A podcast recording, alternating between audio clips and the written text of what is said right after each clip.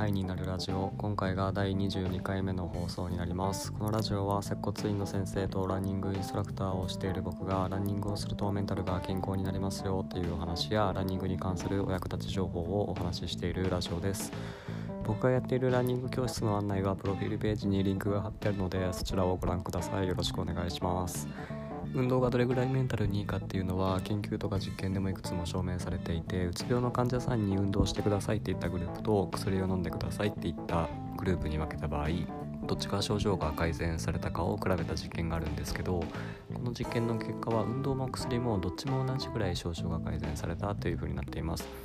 運動するっていうのはそれぐらいメンタルにいい影響があるので、運動を生活に取り入れてメンタル健康に保って、毎日楽しく過ごしていきましょう。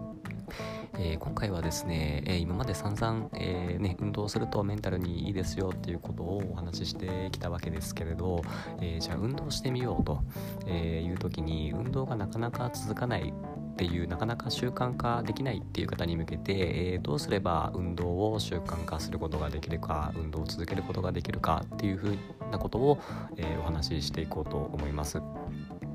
でこれはですねえっ、ー、とランニングするにあたって、まあ、別にランニングじゃなくてもいいんですけど、まあ、その目的ですよね目的を行うにあたって、えー、必要なアクションの数を少なくするっていうのが、えー、大事になっていきます。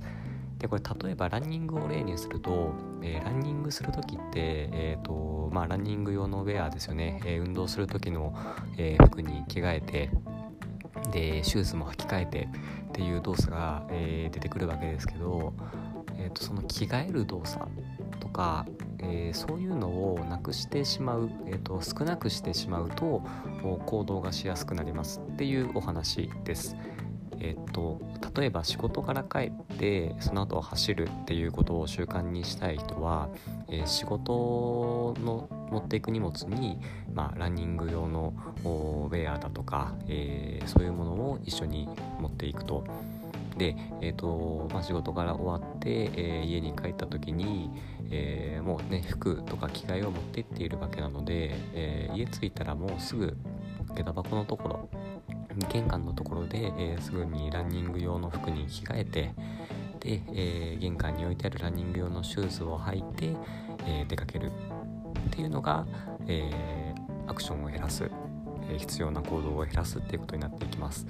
これ例えば服を持っていかなかった場合ランニング用の服を持っていかなかった場合、え仕事が終わって家に帰ったら、えー、一回家に上がって、えランニング用の服を取り出してっていうこう手間が増えるじゃないですか余計な行動が増えるんですよねなのでそういった余計な手間を減らしておくと行動をしやすいっていうのがあるので、えー